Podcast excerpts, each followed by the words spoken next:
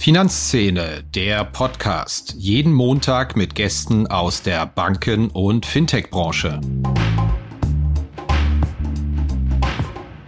Ich bin die Überzeugung, dass ein neuer Eintritt, so wie wir das damals auch gemacht haben, noch immer möglich ist. Das hört sich vielleicht merkwürdig an in einer Overbank-Situation, aber das Branding bauen ist genauso wichtig oder vielleicht noch wichtiger als die letztendlich meist perfekte technische Lösung mit ganz viel Tralala rundherum.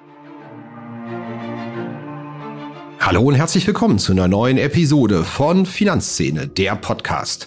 Mein Gast heute ist Ben Tellings und für die Jüngeren unter Ihnen, das ist der Vorstandsvorsitzende der ING DIBA von 2002 bis 2010 gewesen, späterer Aufsichtsratsvorsitzender der Bank. Jetzt können Sie natürlich vielleicht unken, uh, reden wir jetzt hier mit einem Hasbeen? Ja, durchaus. Er genießt sein Leben mit 66 als Rentner, tätigt noch das eine oder andere Fintech-Investment, über das wir auch sprechen. Aber ich finde, es ist doch durchaus wert zu beleuchten, was da passiert ist seinerzeit. Die ING DIBA ist ja regelrecht eingebrochen in den deutschen Bankenmarkt, hat in dieser Amtszeit von Ben Tellings die Kundenzahl von einer auf sieben Millionen gesteigert, Bilanzsumme noch stärker gesteigert, ist in die Baufinanzierung richtig eingestiegen, hat die Interhyp gekauft. Da muss man sich ja schon fragen, waren das alles Opportunitäten? Wie hat man den Bankenmarkt gesehen? Aber natürlich auch, wie sieht denn Ben Tellings den Bankenmarkt heute? Und ich war sehr überrascht, dass er immer noch glaubt, dass man in dem deutschen Bankenmarkt auch heute 2023 als neuer Akteur einsteigen kann und signifikant Kunden und Geschäft gewinnen kann. Warum? Das wird er uns erläutern. Er wird uns auch erläutern, wie das mit Dirk Nowitzki seinerzeit lief als Werbefigur, die es ja auch noch heute ist. Wir sprechen aber auch über seine größte Fehleinschätzung, wohin sich der deutsche Markt entwickeln wird. Ich würde einfach vorschlagen, wir steigen ein in den Podcast. Viel Spaß.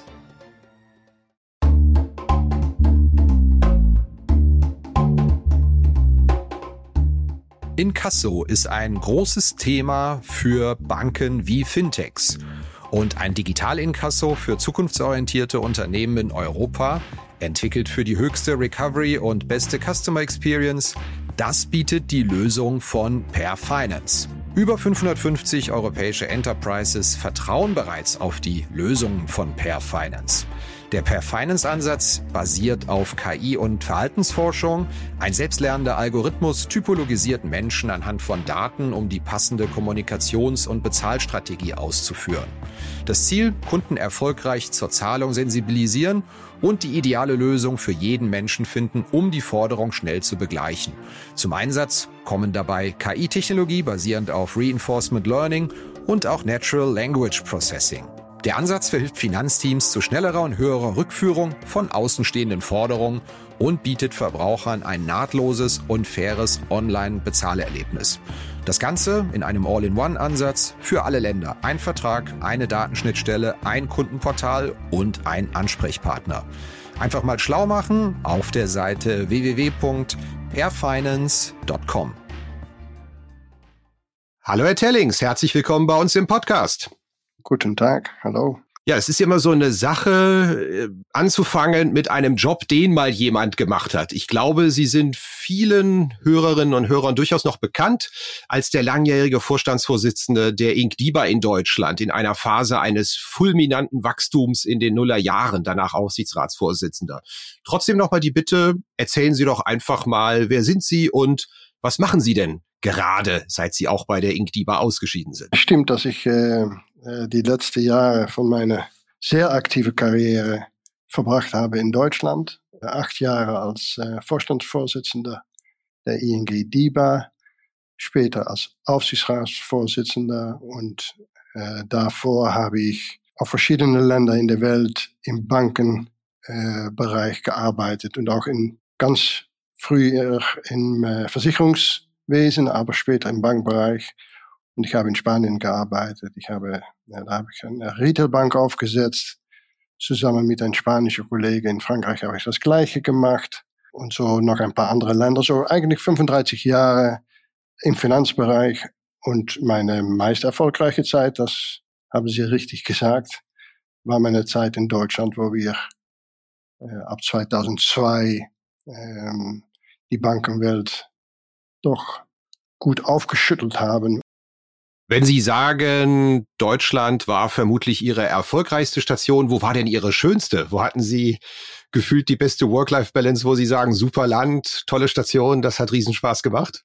Naja, dann hat man so die Neigung natürlich zu sagen Spanien, weil da die Sonne scheint und ich bin auch immer gerne in Spanien. Ähm, aber ich, ich sage Ihnen das ganz ehrlich, wenn man so erfolgreich ist wie damals in die 15 Jahre, als ich in Deutschland gearbeitet habe, dann hat das ganz viel zu tun auch mit sein persönliches Wohlfühlen. So, ich muss da auch sagen, das ist doch Deutschland gewesen. Und ich kann Ihnen auch sagen, dass sicherlich auch die Zusammenarbeit mit die deutschen Mitarbeiter bei der ING, die war äh, fantastisch war. Und äh, das ist in alle anderen Ländern auch nicht, dass es da nicht gut und schön war, aber es ist überall anders. Und, äh, und auch da äh, war Deutschland äh, von, von mir aus gesehen Spitzenklasse. Ja, dann lassen Sie uns doch mal ganz kurz über diese Station sprechen. Ich habe mal nachgeschaut, 2002, als Sie gekommen sind, da lag die Bilanzsumme der Inkdiba in Deutschland noch bei 21 Milliarden Euro. Das ist ja im Grunde genommen das, was auch mittlerweile eine große urbane Sparkasse oder Genossenschaftsbank in Deutschland annähernd hinkriegt. Und dann kam die Phase mhm. eines fulminanten Kundenwachstums. Was war denn der Schlüssel dafür? Mein wilder Tipp wäre jetzt, hohe Zinsen, Extrakonto. Ist es so einfach oder was war der Schlüssel dafür? ich glaube, dass Punkt eins war, obwohl viele andere das anders gesehen haben damals, der Zeitpunkt, dass wir äh, viel Geld in die Hand genommen haben, um in Deutschland zu wachsen, absolut das richtige Zeitpunkt, der, der richtige Zeitpunkt. Ähm, es war ein total überbankter äh, Markt, viele Banken, ich glaube wenn ich mich richtig erinnere, 8000 Filiale in Deutschland, äh, 2000 Banken, nicht immer der beste Service, äh, relativ, relativ hohe Zinsen, ähm, so eine Situation, wobei es eigentlich nicht so schwierig war, einzuschätzen, was erfolgreich sein könnte. Und das ist ein extremes ähm, kundenorientiertes Verhalten. Und das ist genau, was wir eigentlich in alle Details versucht haben zu machen. Wir waren extrem kundenfreundlich. Wir hatten ein, vom ersten Tag ein Callcenter, so haben wir das auch nicht genannt. Wir haben das Service Center genannt, wobei wir gesagt haben, wenn man eine Kunde am Telefon kriegt, das war damals noch viel über Telefon, weniger über Internet, dann ist es nicht die Idee, um da zu verkaufen. Es ist tatsächlich so, dass die Leute den Auftrag hatten, um Service zu geben und die Leute das Gefühl zu geben, dass sie viel besser am Telefon bei die DIBA waren, damals war es noch DIBA oder ING, äh, dann dass die äh, im Filiale bei einer anderen Bank standen.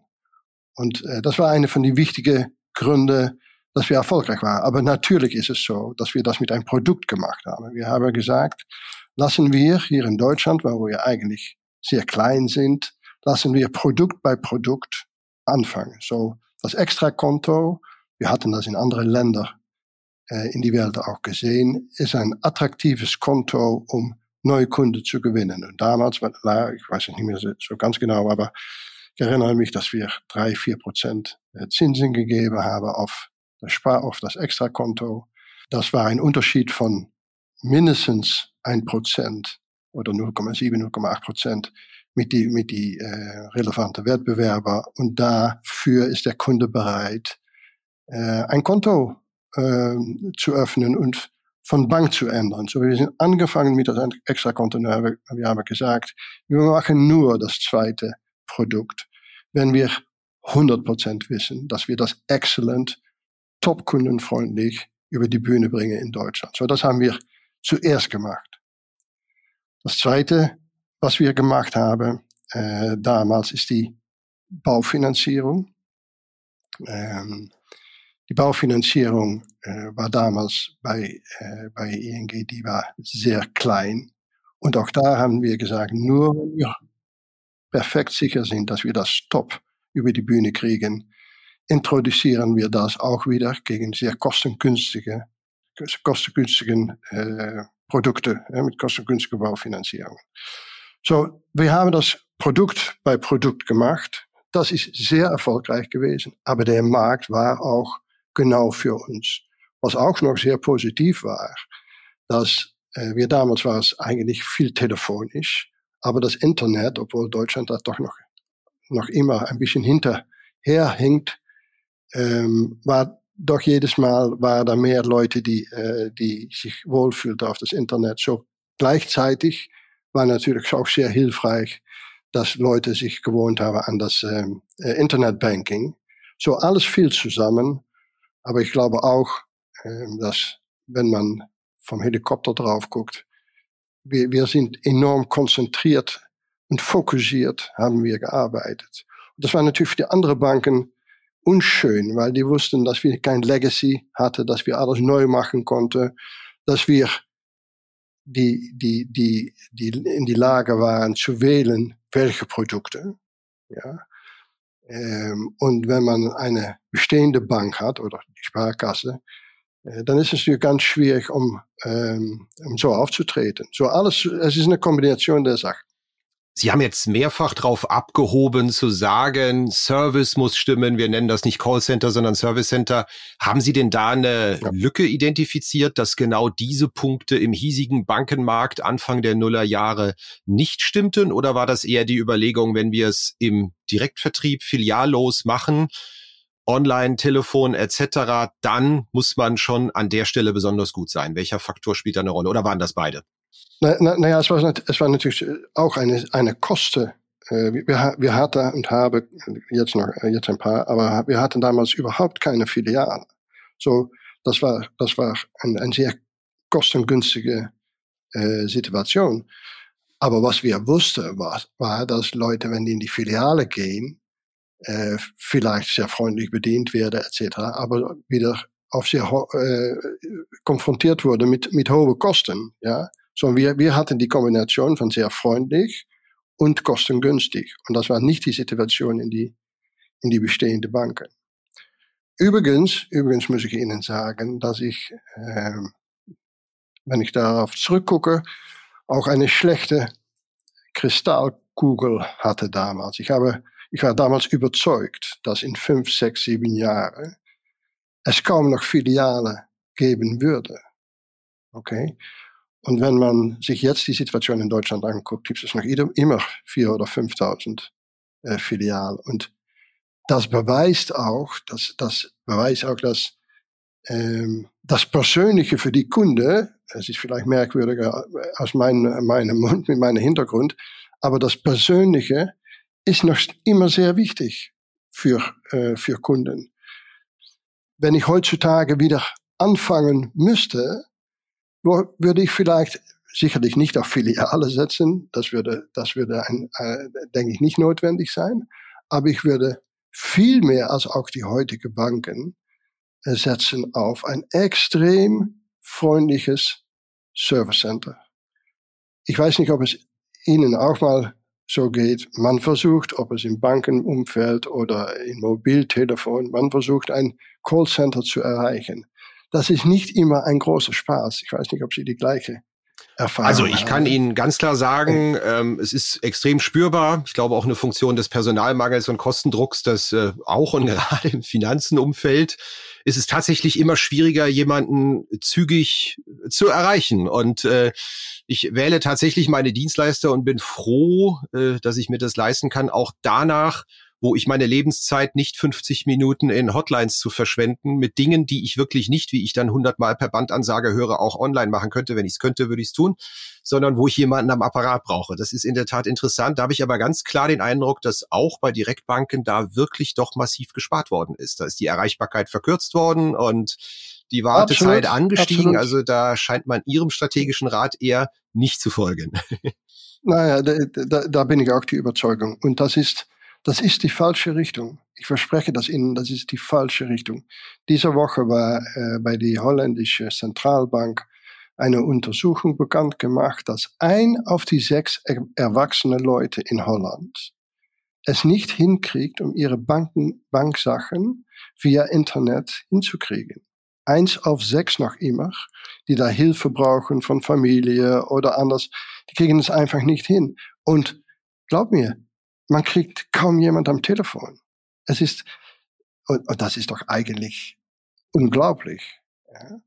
Und, und wie gesagt, da lagen wir sicherlich richtig, dass wir zu unseren Mitarbeitern im, im, im Service Center gesagt haben, nehme deine Zeit, äh, äh, auch wenn es 20 Minuten oder 5, wir haben natürlich geguckt, um es kostengünstig zu machen. Aber grundsätzlich war es ein Service Center und ich glaube, dass heutzutage wir übertreiben mit die Distanz zum Kunde. Es sieht ab und zu so aus, dass man alles versucht, um keine Kunde zu sprechen und zu hören.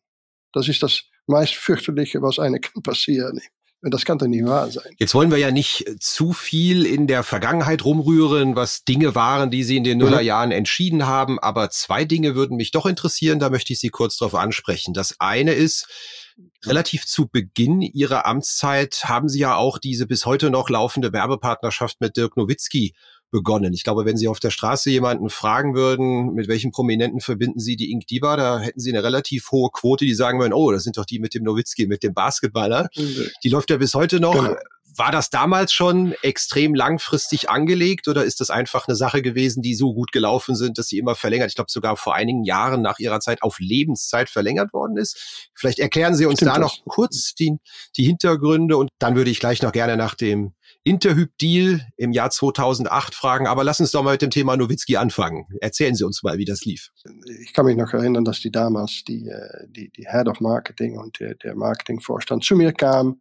Das war in 2000, ich weiß nicht genau, ich glaube 2003.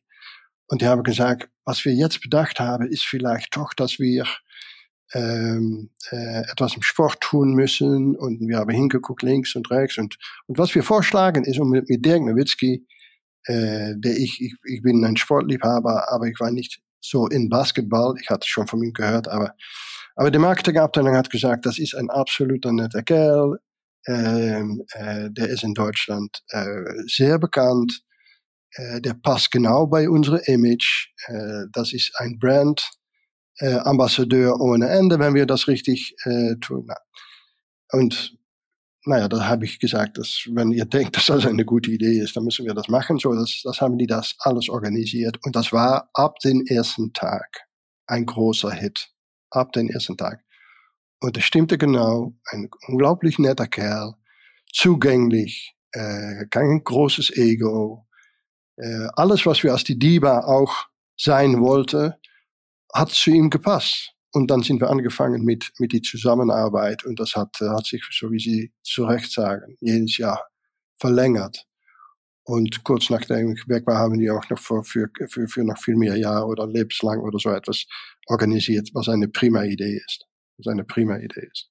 Ja, der Zweite Punkt, ich hatte ja zwei Nachfragen angekündigt, war, glaube ich, die Vollübernahme der Interhyp, die gewissermaßen auch transformativ für das Geschäftsmodell der Inkdiba war. Wenn man sich mal die Zeitreihen anschaut, dann war ja eigentlich 2008 gefühlt so der Tiefpunkt des deutschen Immobilienmarkts, was Preise und ja auch Mieten, reale und auch ja, Baukredittätigkeit anging und dieser Mega-Boom, der ging ja dann in den Jahren danach los. Haben Sie das mit der Interhyp gemacht, weil Sie den Boom antizipiert haben damals oder einfach, weil es ein schöner Einbruch in das Geschäftsmodell Baufi war, in dem man die Margen zertrümmern konnte mit einer schlanken Bank? Ich würde gerne das Erste sagen, aber so war es doch nicht ganz, dass wir das alles vorher gesagt haben. Äh, was, wir, was wir gesehen haben, ist, dass es unvermeidlich ist, dass wenn man so etwas Wichtiges macht wie eine Baufinanzierung nehmen, ein Haus kaufen, dann braucht man in Detail informiert zu sein mit ein faire Informations, äh, mit, mit fairer Information. Und ähm, äh, wir haben damals gedacht, äh, warum versuchen wir nicht Interhyp zu kaufen, weil die hatte damals schon, ich erinnere mich, 120 oder 130 Banken womit ich zusammengearbeitet habe. Äh, war eine, eine gute Truppe Leute da.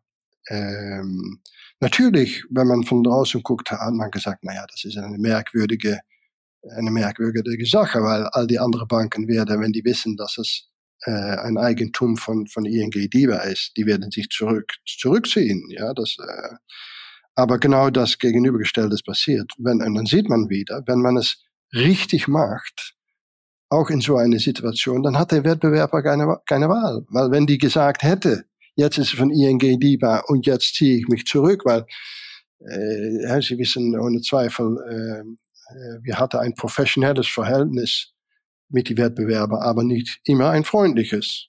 Right? Und, ähm, äh, und es ist genauso gelaufen. Alle sind geblieben. Mittlerweile haben die vielleicht 300 Banken, ich weiß es nicht genau. Ähm, genau richtig, um da, um das zu tun. So, das war, äh, das war eine sehr gute Entscheidung. Ja, jetzt lassen Sie uns aber mal über das Hier und Jetzt sprechen, dass wir nicht zu sehr in der Vergangenheit herumschwelgen. Ich finde eine super spannende Entwicklung der jüngeren Vergangenheit ist, dass ein, eine Strategie wiedergekommen ist, die die ING ja auch groß gemacht hat. Mit hohen Zinsen, Neukunden onboarden, die erstmal zufriedenstellen und dann hat man die Kundenbeziehung und dann geht's vielleicht auch in andere Bereiche weiter. Das wurde mal eine Zeit lang der hohe Lockzins für tot erklärt. Da hieß es, ja, da holen sie nur die falschen Zinshopper. Sobald der, der Wettbewerb auch wieder hohe Zinsen bietet, dann sind die wieder weg. Sie haben das ganze Onboarding und es dauert Jahre, bis die profitabel sind. Das können Sie vergessen. Genau das ist ja jetzt wieder zurück im Fintech-Bereich, aber auch die Banken sind wieder in einer Zinsschlacht.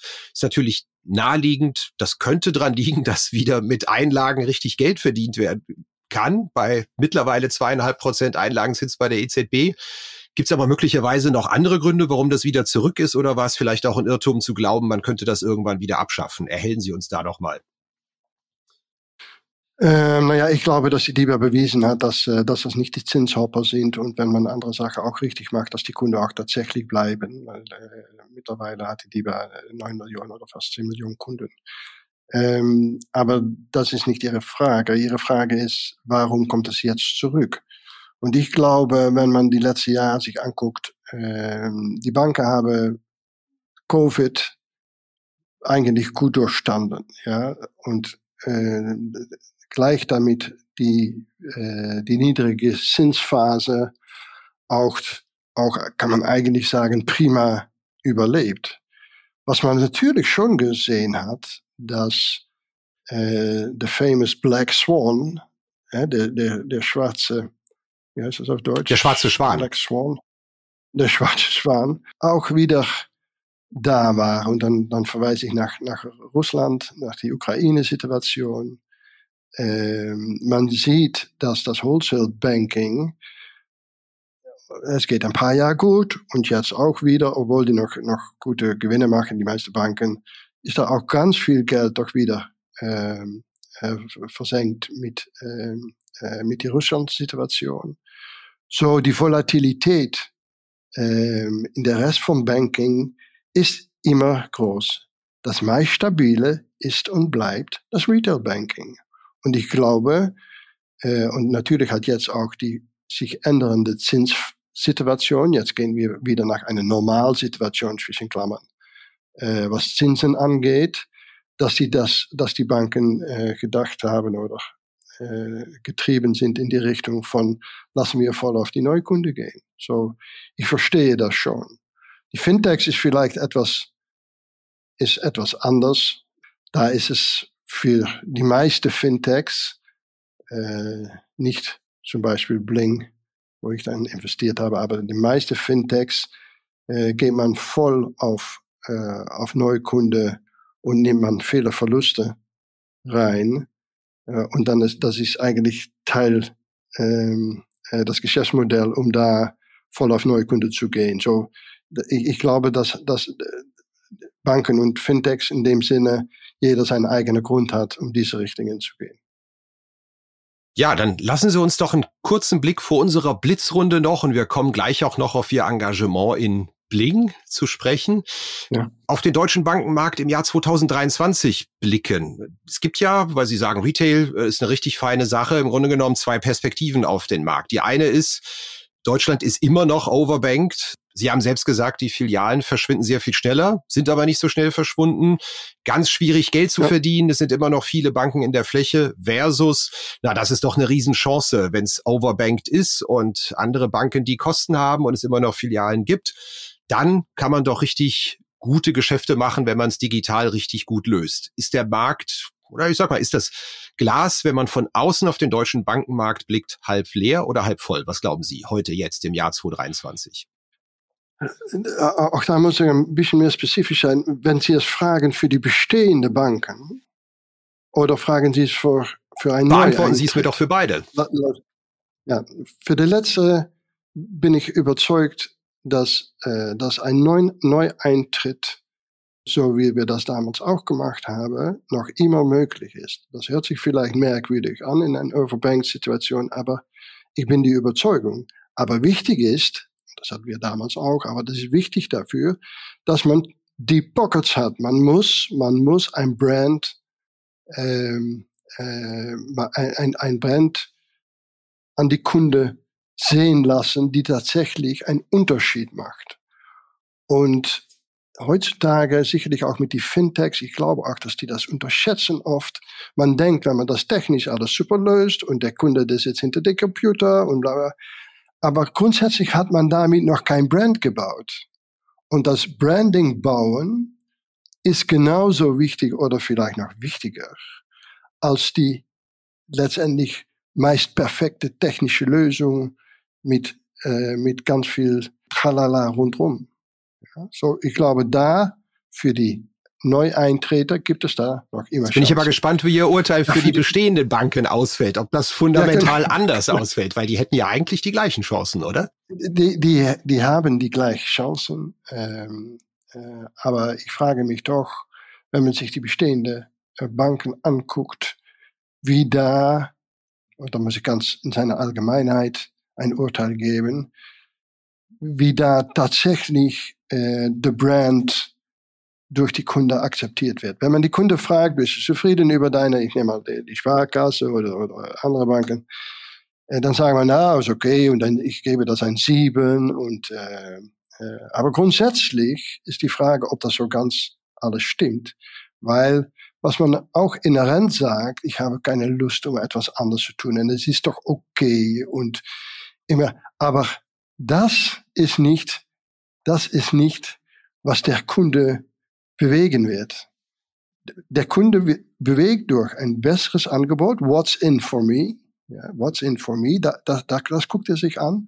Und daneben, weil es um Banken geht und nicht um unwichtige Sachen, aber über sehr wichtige Sachen, guckt er sich an, ja, wie, wie fühlt sich das an, diese Bank? Ist das etwas, bei, was bei mir passt? So, um die zu bewegen, zu ändern, das ist nicht so einfach. So, ich glaube, dass das Wachstum bei bestehenden Banken in Deutschland nicht so schnell, äh, dass da nicht viele oder selbst nicht einige große Gewinner zu sehen werden. Da muss man tatsächlich etwas versuchen zu bewegen. Und das ist nicht einfach, wenn man eine bestehende Struktur hat, mit einem bestehenden IT, mit einem Total Legacy, wo man, mit man arbeiten muss. Das ist einfach, das ist nicht einfach.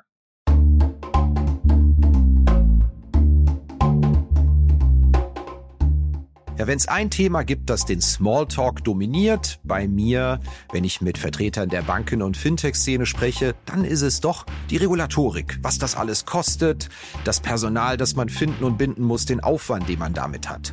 Ja, die Emma Risk und auch die bankenaufsichtlichen Anforderungen an die IT, kurz BAIT, die haben viele schon auf dem Radar. Aber jetzt wartet bereits Dora am Horizont, die nächste Regulierungswelle. Da ist es höchste Zeit für eine zeitgemäße, digitale und automatisierte Unterstützung im Rahmen der Rezertifizierung der Sollkonzepte im Bereich des Zugriffs- und Zutrittsmanagements. Dafür gibt es Foconis Zack. Das Foconis Zack Funktionspaket Rezertifizierung erledigt automatisiert den Soll-Ist-Abgleich, den Antrags- und Genehmigungsprozess und verfügt darüber hinaus über hochspezialisierte Tiefenanalysen, die Berechtigungsrisiken in den IKS-relevanten Bereichen aufdecken. Foconis Zack, dieses Paket, das kommt von der Foconis AG.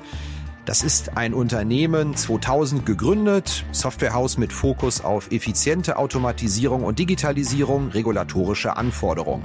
Wenn Sie sich mal informieren wollen, schauen Sie mal vorbei unter foconis mit c.de slash Rezertifizierung. Wir machen gerne mittig in unserem Podcast eine Blitzrunde, damit die Hörerinnen und Hörer sich ein bisschen besseres Bild von unserem Gast machen können. Kaffee oder Tee? Kaffee. Im Flieger, sitzen Sie da im Gang oder am Fenster oder im Zug? Äh, im Gang. Im Urlaub, Strand oder Berge? Beides. Lieber morgens ganz früh ins Büro oder lieber abends ein bisschen länger machen? Ganz früh ins Büro. Buch oder Netflix? Buch. Das letzte wirklich gute Buch, was Sie gelesen haben, war?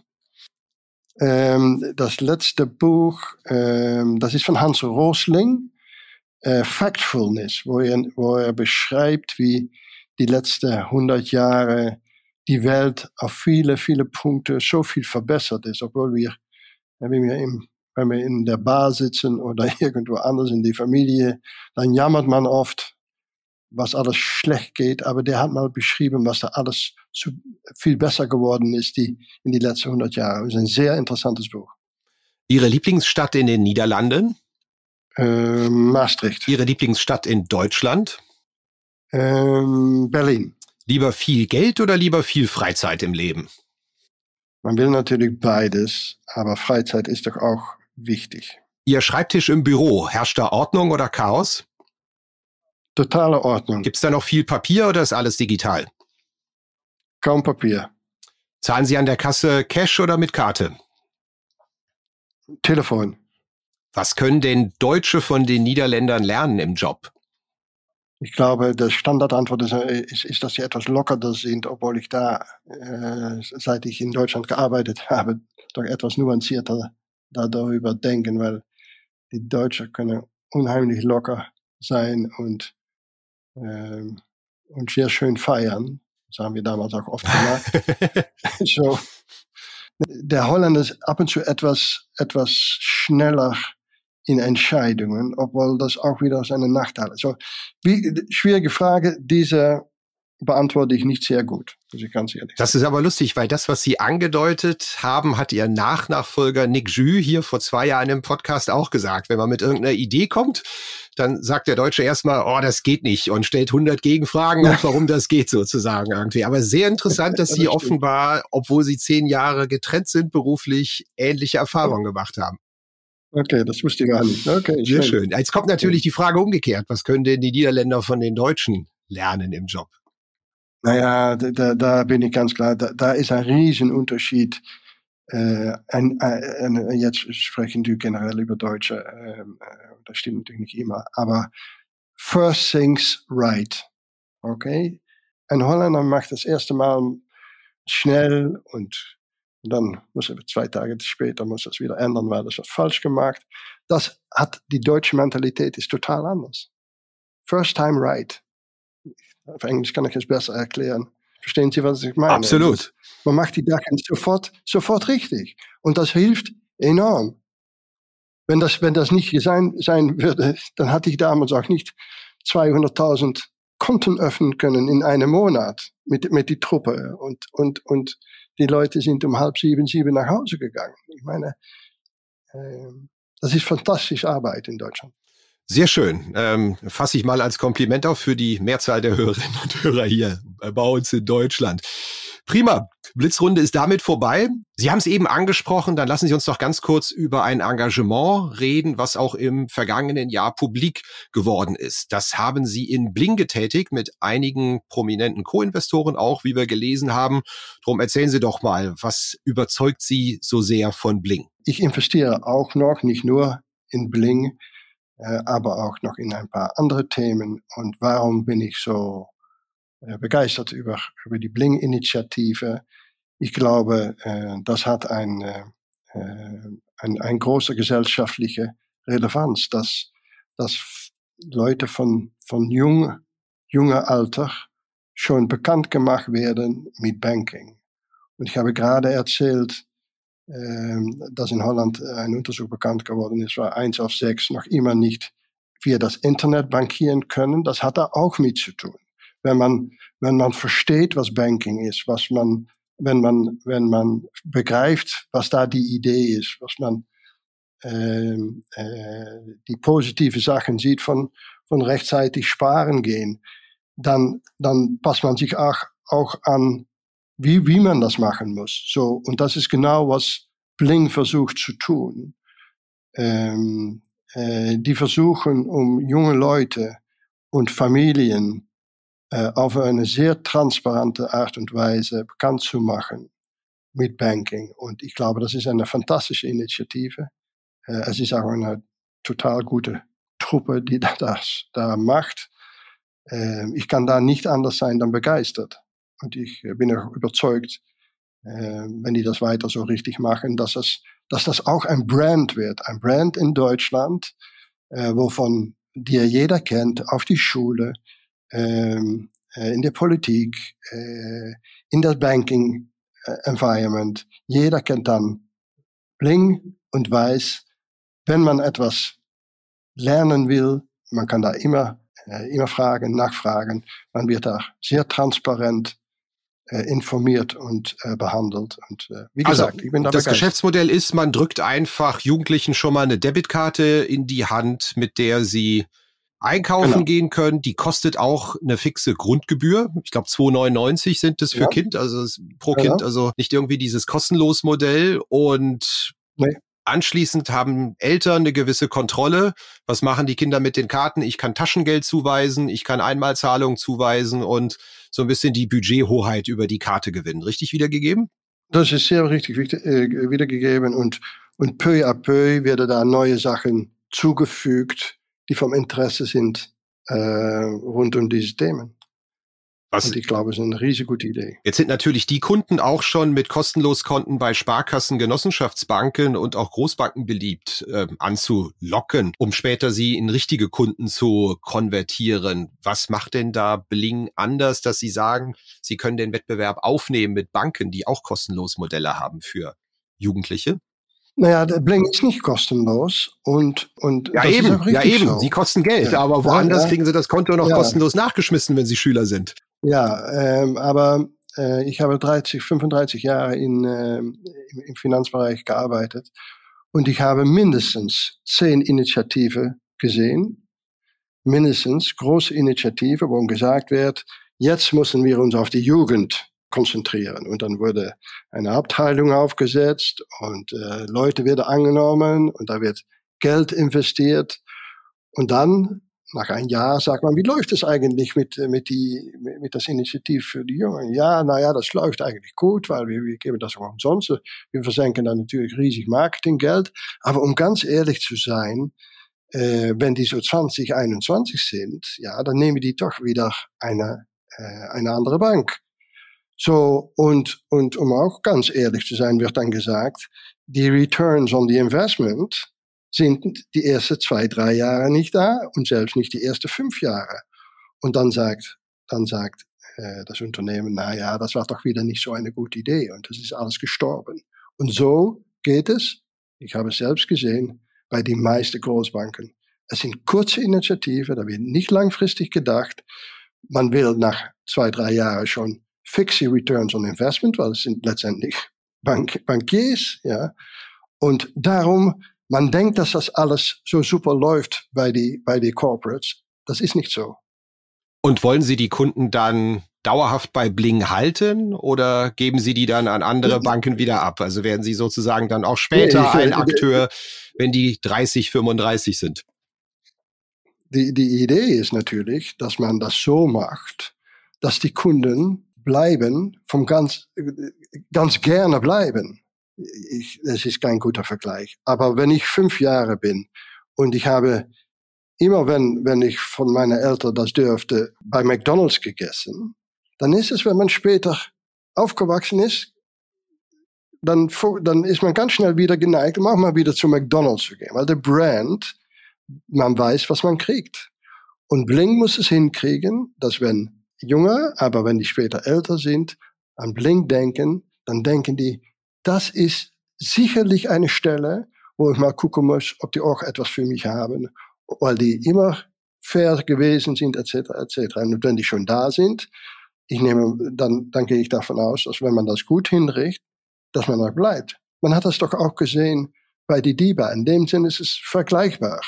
Man denkt, man lockt die Kunden mit, mit hohen Zinsen Und wenn das etwas niedriger wird, dann gehen die wieder weg. Die gehen gar nicht weg, weil die werden gut bedient. Aber es ist interessant, dass Sie das sagen. Ich hatte mal einen Artikel über das Onboarding Experience meines Sohnes bei der Eröffnung eines Sparbuchs beschrieben. Und da hatten Sie wirklich das Gefühl, ja. Sie sind im Jahr 1974 gefühlt, so muss es damals gewesen sein, nur mit noch mehr Papier. Und dann schrieb mir ein Leser, na ja, was meinen Sie denn, wie das bei Revolut abläuft? Da gibt es sogar schon für, für die Jugendlichen, denen man eine Karte mitbestellt, so ein klassisches Unboxing irgendwie, wo die Karte drin ist, ja. Und da sollten Sie mal die Kinderaugen sehen, wenn Sie diese Karte aufmachen. Das ist eine ganz andere Form der Kundenbindung. Da habe ich gedacht, na, ist da vielleicht was dran irgendwie, ja.